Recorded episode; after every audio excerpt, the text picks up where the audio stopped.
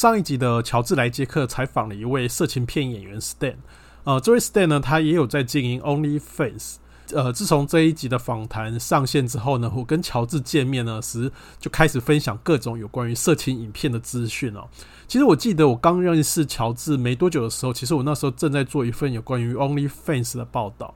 那我们之间的友情呢，其实有很大一部分是建立在分享各种色情题材的见闻上。其实不管是异性恋还是同性恋，男人之间很容易搭起的一个共同话题，其实就是色情。所以，我们今天呢，就来聊一下台湾的色情影视产品的发展历史。用、三、二、一。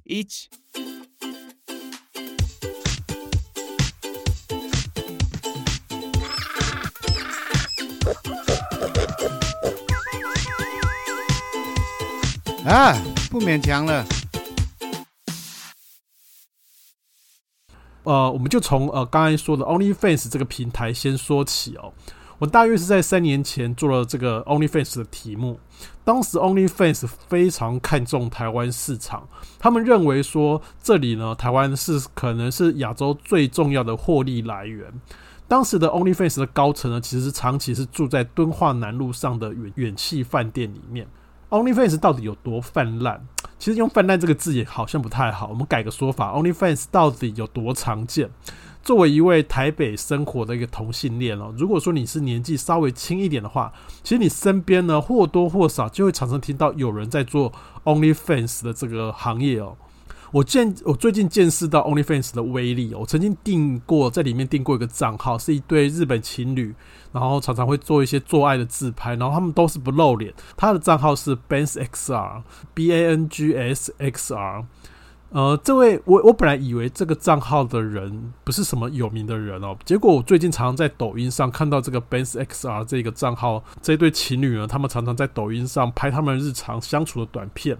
最近呢，还有粉丝呢，居然在纽约时代广场的大荧幕买下了广告，祝这一对情侣什么生日快乐，还是什么交往几周年之类的哦。做 OnlyFans 做到这样国际知名，真的是也蛮厉害的，而且他们两个都是不露脸的。此外，大家应该在短影片里面常看到有一个很年轻的白人男子哦，他叫 Chris，然后常常会去街访问呃路边的人，问说你是不是 gay 啊？你喜欢怎样的菜啊？其实影片做的蛮轻松的。结果这个主持人和他的朋友们其实居然都有开 OnlyFans，这真的让我有点讶异哦。好像现在做社群这样子的工作，这样自媒体这样工作，好像你没事就应该开个 Only。OnlyFans 才比较正常哦。回到台湾的例子哦，台湾在 OnlyFans 来台之前呢，就有所谓的 Swag S W A G 这个对手哦。Swag 的的兴起呢，其实最早是从十七一期直播来哦。那时候一期直播非常流行哦，常会有人在直播里面露点，甚至做一些直做爱直播。那这些都其实违反当时的这些平台的规定哦，而且常常上了新闻。这个一期直播呢，其实脑筋就动得很快。他想说，哎，既然有这么多人爱露，既然有这么多人爱打炮给别人看，那他们就干脆开一个专门做色情的一个平台，就是 Swag，Swag 让大家播这一类的这种呃限制级的影片。那 Swag 跟直播主之间呢，其实有抽成的关系哦，就他们主要是靠订阅消呃那种会员订阅制这样子。那后来呢，兴起的 OnlyFans 其实平台只抽。两成，那就是等于这个订订阅费呢，八成其实都有直播主带走，所以当时呢，造成有一股直播主入驻 OnlyFans 的风潮。所以从 OnlyFans 在台湾这么流行的状况来看呢，你也许有好奇会想问：台湾人真的是比较色吗？我觉得好色这件事情应该是普世的共同价值哦。那为什么台湾的色情直播会这么兴盛？我觉得最主要的关键因素还是在于制度的问题。与亚洲各国相比较，你大概想不到台湾的色情管制其实是相对宽松非常多的。例如，我们习以为常的 Pornhub 这个色情网站，其实在韩国是看不到，它是在韩国是被全国封锁的。又比如说，我们知道日本的 A 片常常有需要打码，那如果你看到一些无码的呃 A 片，其实是会被取缔的，是违法的。呃，但是我们看到。还是市面上有一些日日本的一些无码的 A 片流出啊，那很多呢，这些无码的 A 片其实台是台湾负责压片制作，然后这些无码片呢，就是台湾工厂有意或是无意的流出，因为台湾对呃无码片是完全没有任何的规范。说起来呢，台湾对色情媒体的规范几乎是全亚洲最宽松的。这也造成这些线上的付费直播平台以台湾作为根据地的原因哦。不过，台湾并不是一开始就这样子很宽松的管制哦。台湾民主是靠很多人前仆后继的投入，才有今天的成果。那实际上，色情管制也是如此哦。它有一段演变的过程。在提色情管制之前，我们其实可以把时间往前推，推到有一段有趣的研究，是美国有一些关于冷战的研究，很有趣哦。他们会把冷战这种政治对立的关系跟色情管制放在一起谈。这些研究呢，他们的观点认为哦，冷战的政治对抗，它无形助长了以美国为首的这些亲美国家对所谓的家庭价值的追求。他们呢，对抗共产主义是为了保护家人跟家庭。这个换句话说呢，也就是说，在冷战的时空下呢，任何破坏家庭价值的力量都会被视为共产党的同路人。而这种裸露身体啊，随便跟人上床的色情文化，也是所谓破坏家庭的力量之一，所以一样需要被管制。也就是说，那种冷战下的这种全球的气氛下呢，他们把色情也视为跟共产主义一样是可怕、需要被管制的事情哦。如果大家年纪够大的话，你稍微回想一下，呃，我们小时候看到很多反共电影啊、反共电视剧啊。共产党员常常会被描述成是一种很邪恶啊、淫邪的角色。如果是女生的话，就是那种可以到处跟人上床的那种呃水性杨花。所以呃，在他们看来呢，共产党尤其这种水性杨花的女性哦，这种色情的力量，它其实就是一股破坏家庭的力量。所以呢，都需要被管制。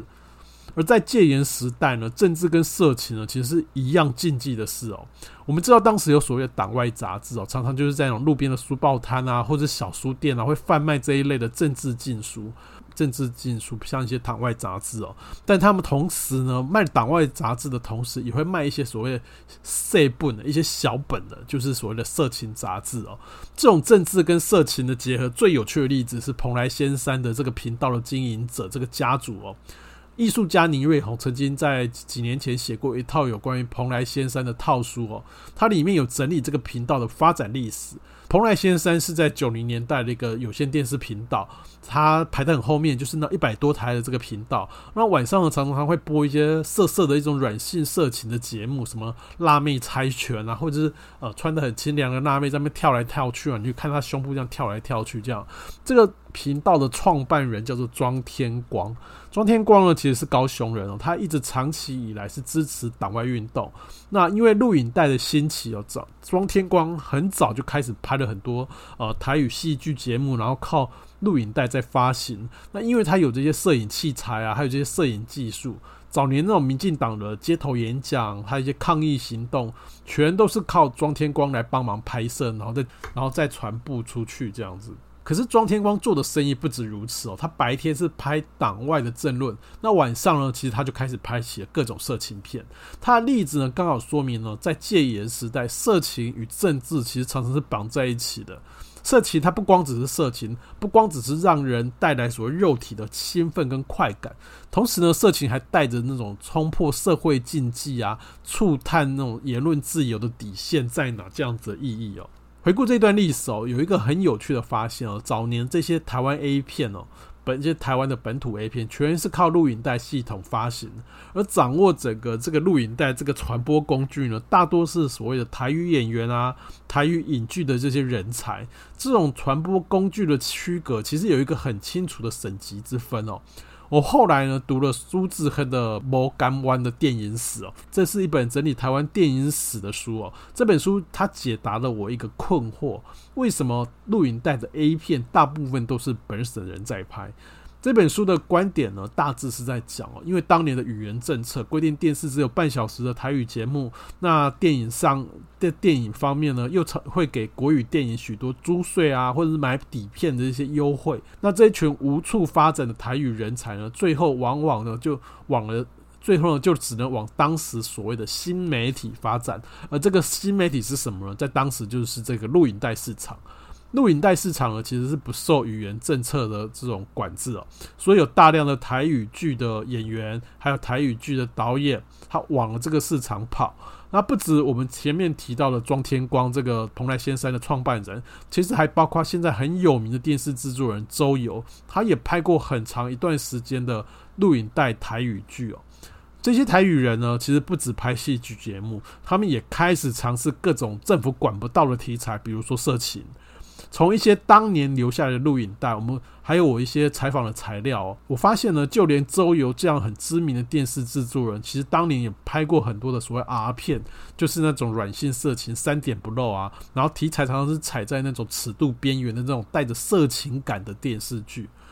那么外省族群的色情商品到底在哪呢？我在 Pornhub 里面曾经找过一系列当年的老 A 片哦，这些老 A 片呢，大多是那种国语发音啊，而且改编自什么中国民间故事啊，它常常有武打的场景，而且很明显的，这个这些影片其实就是来自一些外省人背景的制作公司，比如说有一间到现在被视为传奇的弘洋弘洋影视公司，弘就是红色的红。然后羊是牛羊的羊哦，他们拍过一系列的古装 A 片，什么跟僵尸做爱啊这种很靠北的题材啊，我们大概可以约略可以得到这样子一个小小的结论啊，就是当时掌握电影，或者是说你在电影院里面放的这些 A 片呢，可能都是来自于掌握电视资源的这些外省族群。那这一类作品保留下来的作品其实数量并不多，毕竟它是需要比较复杂的放映设备，而且这些胶片的保存也比较不易哦。我们谈到的这些古老的 A 片色情文化，其实在当年全部是非法的，因为没有在管法律怎么写，所以他们拍的题材都非常可怕。比如说，我曾经看过那种阿姨啊跟小男生，那个小男生大概是小学生这么小的小男生，那种真枪实弹的做爱画面，那当然也很有所谓狗啊马狗马跟女人在做爱，这种题材其实放在今天来看，其实很难引起性欲，甚至你要说它有点恶心，好像也可以哦。台湾法律开始触碰有关于 A 片问题，对 A 片有明显的这个判法律判决呢，是出现在一九九九年了。我们前面提到，日本的 AV 产业非常的蓬勃，它很多片子呢都是送来台湾压，就是制作做一些后制的工作。结果呢，台湾商人就把母带流出去，那也有的呢是直接从日本进口几部 AV，然后在台湾大量拷贝，然后做无本生意。日本的 AV 产业呢，其实是在九零年代是一个黄金时代哦，他们的商品开始在大量在海外受到欢迎。这些日本片商呢，呃，开始就会到海外去抓盗版。那他们抓盗版的起点呢，就是从台湾开始。这可是这时候就有一个很有趣的问题：A 片它到底有没有版权呢？这件事情非常有趣哦。一九九九年的时候，就有一些日本片商去告发台湾有人做盗版他的 A 片。结果法院当时的判决呢，大意是说 A 片呢是猥亵物，它是有害善良风俗，所以它是不受著作权的保障。也就是说呢，A 片是没有版权的。那这个呢，大概就是给了本土的盗版业者有一个记了打了一剂强心针哦，于是开始放心的大量制造各种盗版。这样说起来，在 A 片这个行业里面，难道台湾就只能靠盗版起家吗？其实我不晓得大家记不记得，以前有一个台湾水电工，有一系列拍了一系列的 A 片哦，什么台湾水水电工阿贤，还有女优萱萱哦，他当年拍了好几部的所谓本土 A 片。那个时间呢，大概是二零零一年前后那段时间，台湾呢，其实在那个时候也开始进入了网络时代。水电工阿贤的这个 A 片呢，随着网络的兴起，开始大量传播，然后片子红了呢，这两个主角也红了。开始上片各种的呃谈话性节目啊，各种电视节目，然后在节目里面大谈有关于拍 A 片的经验。然后呢，然后他们就被警察抓了，以妨碍风化的这种罪名被判了五年的徒刑。这个事呢，我们现在可能有点难以想象哦。这个其实大概也就是距今不过是二十年前的台湾，在台湾拍 A 片是有罪的，而且你可能会被抓去关。关于水电工这系列的 A 片到底是怎么来，有一段。大家可能不太清楚的小历史哦，这部 A 片的背后出资者或者是他导演呢，其实叫做叶祖儿。他自己呢其实是平面的摄影师哦，他早年是专门拍各种辣妹写真的那种清凉写真的这种摄影师。他最有名的代表作就是舒淇出道的那个露点写真，就是他拍的。所以他早年就找了一堆这种所谓辣妹来拍清凉写真，这样的一个摄影师哦。不过写真集这样子的色情媒体其实抵不过时代的变化。你知道，我们知道在两千年左右，其实网络已经开始兴起了。那种写真集这种平面的这种相本这种东西，其实越来越不好卖。这位业主儿呢，他的脑筋动得非常快，他就开始去找人拍 A 片，所以就找上了轩轩跟这个水电工阿贤。如果年纪你跟我一样的听众呢，我们稍微回想一下，二十年前哦，各大高速公路的那种交流道附近，或者是你在省道上，我们常常会有看到那种卖 VCD 啊，什么航空版 A 片，那种专门卖 A 片这种小店哦。当时呢，业主就非常的聪明，他知道 A 片没有版权，一定会有盗版，所以呢，他就带着刚拍好的这种水电工的 A 片的这种母带。他开车呢，就从台湾头沿着高速公路一个交流道一个交流道下去，然后专门找这种卖 A 片的小店。他把水电工的母带一套一万元卖给店家，然后随便你要烤几片都可以，然后就一套一套一万元，然后就卖给店家卖断这样。那业主呢，从台湾头走到台湾尾，这套水电工系列的作品呢，很快就回本，而且应该是赚了不少。这虽然是我听来的一种说法，但是我觉得这个可信度蛮高的。我后来曾经采访过这种开呃小店卖 A 片的这种老板哦，他们这里面的经营方式就是他们跟片商呢也是一样，就是一套几万块几万块这样子买。那买下来之后呢，片商是不管你你要怎么拷贝、怎么复制都是你的事，你就是买回来然后自己拷贝，然后自己卖、自己租。那这种运作方式其实跟业业主儿卖水电工 A 片的模式是非常的接近，所以我认为这个说法其实是蛮可靠的。虽然当年的法律是明文禁止 A 片拍摄，不过台湾人还是玩出一套可以赚钱的这种地下玩法。整个对 A 片啊、色情片的规范呢，其实是在二零零六年才出现了一个翻转。这个转机呢，诶，其实跟淫乱的同性恋还是有点关系哦。二零零六年发生什么事呢？那时候呢，警察呢接获民众的检举，跑到那个同志书店，就是晶晶哦，在位于公馆附近，台大。呃，校园附近的这个金金书店哦，他到书店里面呢，带回了几本，警察从书店里面带回了几本清凉的难题写真，并且以散布猥亵物的罪名起诉店长哦。其实，在二零零六年那个年代，其实大家名字已开哦，什么同志运动啊、性别运动，其实已经累积了一定的能量哦。当时不服判决的晶晶书店的老板哦，其实就开始提起了大法官释宪。他认为呢，这种呃对猥亵物的管制呢，其实是违反了言论自由。所以你看嘛，同性恋就是很爱释宪哦。早在同婚释宪之前，其实就有已经来过一场猥亵物与言论自由的释宪官司哦。那这个六一七号的释宪文呢，其实是开启了台湾色情文化的一个大门。这个释宪文呢，内容其实简单来说，它就是把猥亵品做了一个定义。这个定义呢，其实非常做得非常哈扣，就是只有暴力、性虐待跟人兽交的内容，才算是客观上会引起人的羞耻感跟厌恶感，并引起个人的性道德危机。除此之外呢，如果说你是有加封套、有有注明警告标语的，就没有所谓针对大众散布的问题。那这个事件案呢，我们用白话来讲，就是说，你只要不拍到性侵、性暴力、人兽交的内容，那你在网络上有提醒的标语，如果是你要做成书的话，你有加上封套，基本上你要怎么拍都没有问题。不过呢，这个有个但书啊，就是说你如果是拍什么野外露出啊，就是你在野外公开的打炮，这可能就是公共猥亵罪，这还是有罪的。除非你的野炮位置是在外国，或者是你 A 片的影像你是没有办法辨识说这是在台湾的公开场合拍的，要不然的话你依旧还是会被法判。不过呢，人的想象力其实是很无限的。比如说有一种很流行的这种 A 片的形式，叫做魔镜号。这这一系列的这种 A 片呢，它拍摄的方式就是那种在大型的货柜车里面做爱，然后车子呢就是在市区里闹区里面这样绕，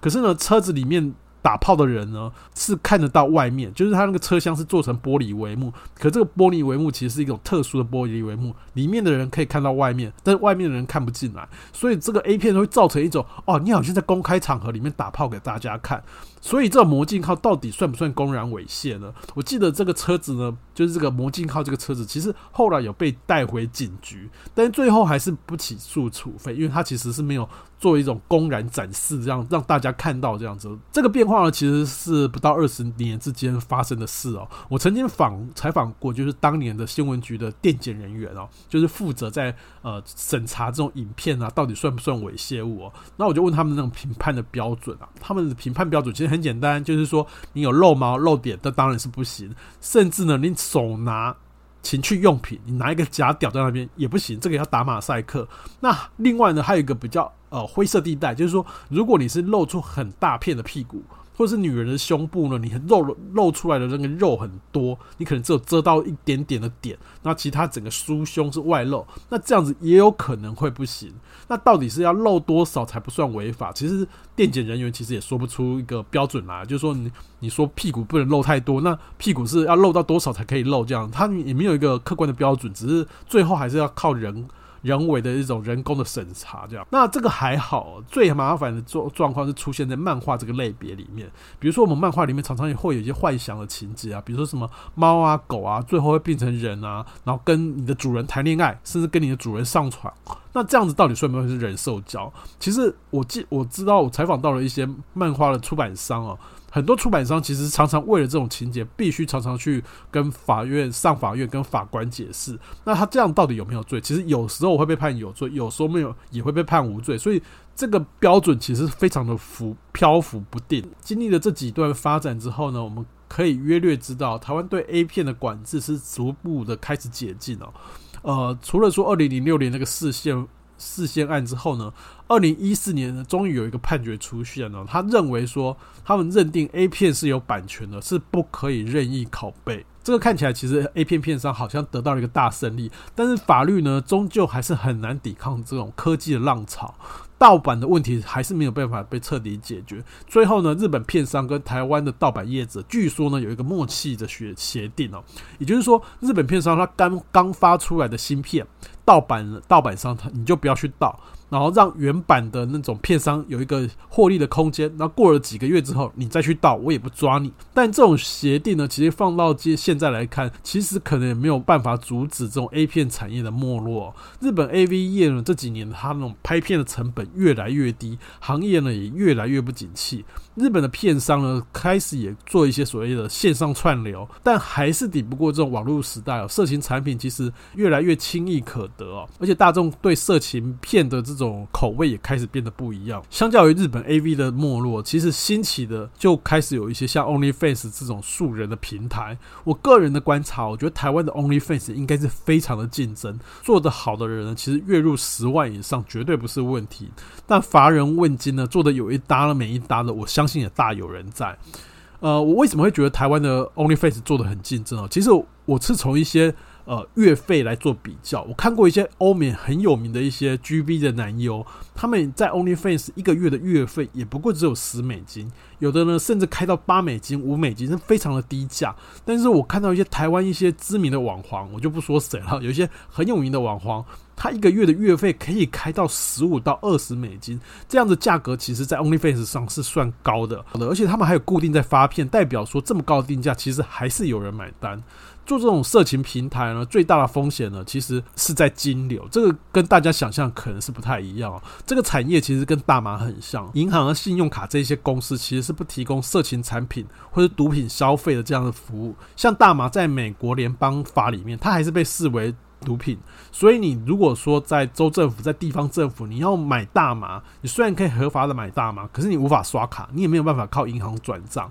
所以你只能靠现金买。这种涉涉及所谓的道德风险的产业，一直会有金流的问题。像色情的这种形象非常明显的 OnlyFans 也是哦。这种订费制呢，大多是靠信用卡去刷卡，所以在刚发展的那几年，OnlyFace 的金流非常的不稳定哦。消费者甚至要有一套非常复杂的刷卡方式，才可以把钱付出去。那对直播主来说呢，也常常会有，因为没有一个。可靠的金融系统，所以他们也常常会有一种收不到钱的困境。所以早期呢，OnlyFans 一直有所谓收钱跟付钱这种困难。但你不得不说，OnlyFans 其实后来也不知道用了什么方式哦，也不知道用了什么模式。现在的现金现在的金流给付哦是非常的有效率，甚至你刷卡的话呢，也不会出现就在账单上也不会出现 OnlyFans 或是任何色情的这种字样。它只会出现一个什么 Phoenix International Limited，呃，什么凤凰城国际有限公司这样子。所以，如果你看到你爸爸的账单有这样子的消费记录，你可能就要小心，他就是订 OnlyFans 哦。关于 OnlyFans 对色情产业的影响，有人说哦，对色情产业的工作者来说，他们有一个相对安全又有自主权的工作空间。你很难否认哦，这个平台其实就是一个色情平台。但这个平台除了色情之外呢，它还有很多的客制化功能。比如说，大家比较不晓得，就是说，它可以依照消费者，也就是依照会员的需求，它可以跟你一对一聊天，或者是说专门拍一段影片是给你看的，甚至呢，他可以表演叫床，可以叫给你听。当然，这都是需要额外付费的。我另外听过一个呃女生的玩法，就是说，她会在台北的某一个地方拍一张照片，然后要别人猜那是哪里，然后到现场跟她会合，然后如果找到她的话，就可以跟她现场来一炮。就是他玩法非常的多，有的直播主呢，甚至还会固定呃，在一个时间抽签，或者是呃，你如果你这个月是呃抖内的很多，他就会找会员一起来做爱拍片。所以呢，在 OnlyFans 这个平台上，色情产品这个东西，它已经变成一种跟消费者更贴近的方式。那它甚至可以说是一种沉浸式的色情情境。当然，OnlyFans 也有所谓黑暗的一面哦。我在三年前，我采访了不同的直播主。啊、呃，不只是同性恋，其实还有三位的呃异性恋女生，他们不约而同呢，对性爱这个生活，对性爱这个打炮这件事情都感到厌倦，然后他们会会觉得说是为了赚钱才去做这件事情，然后呃私生活是已经对打炮啊，对性爱这件事情是完全一点兴趣也没有，这大概呢也算是另外一种的职业伤害。就我当时的采访的所得到的一些材料、啊。很多的 OnlyFans 的直播主，其实不论是男女啊，或者性倾向如何，他们不少人呢是把这个平台的经营内容视为一种名片。这是什么意思呢？我想要举一个例子哦。以前有一本很有名的杂志叫《男人帮》，那它的封面啊，或者内页常常就是一些清穿着很清凉的小模来拍的各种沙龙照。后来呢，这本杂志被龙亨酒店买走了。龙亨酒店呢是台北非常有名的酒店哦。龙汉为什么要买男人帮呢？因为很多酒店小姐，她常常会跟酒客说：“哦，我上过杂志，我是模特儿，我所以我上过杂志，所以我坐台的那个坐台费会比较高。他们会靠这种所谓上过杂志来自抬身价。而他们最常上的杂志呢，就是像男人帮，或者所谓像一周刊里面的一些呃两性花园这样子的媒体。”那 OnlyFans 呢，对现在的这些性工作者，或者说色情行业的工作者，也有类似的功能。我靠收会费呢，其实可以赚钱，这没错。但同时呢，有不少的这种 OnlyFans 的直播主，他也在做性交易，这也算是一种线上跟线下的整合。我如果我是知名的网黄，我有好几万人的追踪，你要跟我上床，那我当然你就要付出比较高的价格。这也就是所谓的所谓的什么流量变现，在 OnlyFans 上。它毫无疑问，它也是存在的。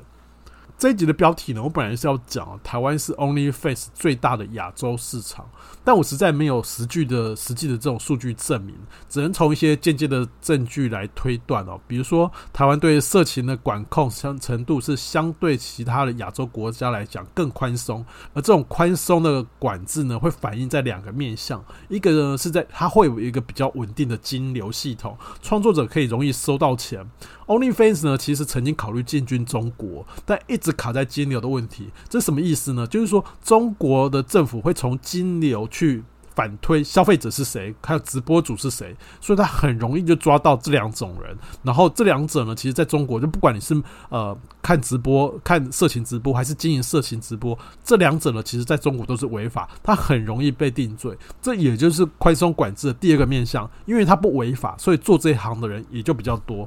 而台湾这种宽松管制的过程呢，其实也经历过几次法律判决。那就像我们前面讲的，最重要的关键是在二零零六年的那个释宪案。最后，我们这一集想要收在这个提问上：台湾对色情管制是宽松的，但这种管制宽松是好事还是坏事呢？有一本法律学者写的书哦，就是呃逃避人性。它里面提了一个问题哦，它里面这个书里面问了一个问题，就是为什么色情是罪？法律上之所以会把色情视为一种罪，是因为色情啊或者是猥亵出版品，它会造成个人的所谓道德危机感，会让你觉得不解，会让你觉得羞耻跟厌恶。那但是呢，这种诉诸个人的羞耻感，它很容易扩张解释。比如说，你会对色情刊物觉得不舒服，那你是不是也也可以说我我对同性恋不舒服，所以我也要管制同性恋？那如果我对客家人不舒服，那我是不是也要去管制各客家人呢？对色情产生羞耻感而主张要去罚他，或者主张他是罪，他很容易就成为一种仇恨主义者啊，或者种族主义者的一个温床。在这个书里面，它里面它的观点认为说，我们对色情的宽松认定，其实。是代表这个社会其实是更像趋向于自由跟开放这样子。以上呢是这一集的尤军的小东西，跟你聊一聊色情产品背后的一些思考。希望你喜欢今天的节目，有任何的意见呢，也欢迎留言告诉我。如果你喜欢今天的节目，欢迎留下五星好评。如果愿意懂内的话，那就更棒了。我是尤军，我们下次见，拜拜。